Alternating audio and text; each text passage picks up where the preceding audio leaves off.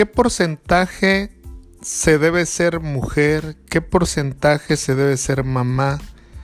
¿Qué porcentaje se debe ser esposa, hija o hermana?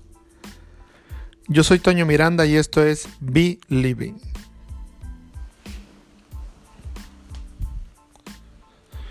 Una de las eh, dudas que más tienen las mujeres en la actualidad y es raro hablar a veces de o extraño hablar de mujeres desde la perspectiva de un hombre. Pero hablando de la cuestión terapéutica, yo me he encontrado en muchas ocasiones en este tema y esta duda de cómo encontrar el equilibrio en qué tanto ser mamá, qué tanto ser hija, qué tanto ser esposa y sobre todo en un mundo donde hay una exigencia mayor por tener eh, una parte económica más solvente, ayudar más al marido, mantener a veces el hogar, qué tanto equilibrio se debe de tener con la relación de pareja, qué tanto los hijos, los hijos ahora que han demandado más estando en casa, la mamá siendo maestra, la mamá siendo ama de casa, la mamá siendo trabajadora al mismo tiempo, cómo ir encontrando ese equilibrio.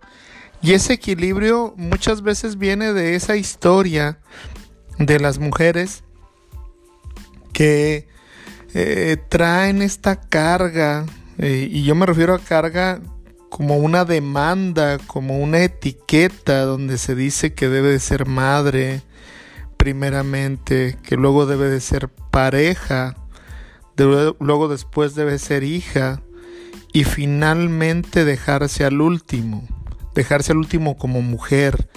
Quiero hacer ejercicio, quiero mantenerme en forma, quiero tener una alimentación más sana, quiero tener tiempo para ver una serie, quiero tener tiempo para visitar a mis amigas, aunque sea por videollamada. Es cierto que las exigencias han cambiado, pero también tenemos una historia donde si la mujer no es mamá, viene esta demanda de que debería de serlo.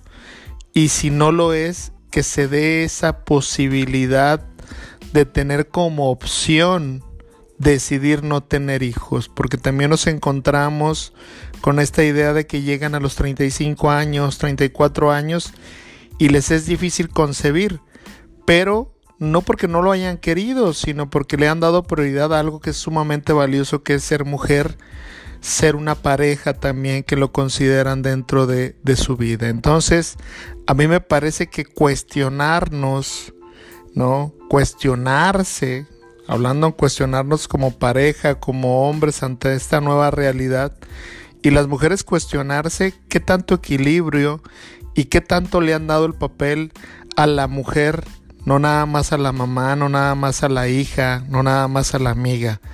Creo que estos cambios y este momento de crisis nos ayudan a contemplar o a replantear las diferentes posibilidades que se tienen como persona y sobre todo hacer modelos diferentes que sean igual de valiosos que los de antes. Tan valioso lo de antes como valioso lo de ahora. ¿Cómo hacer ese cambio?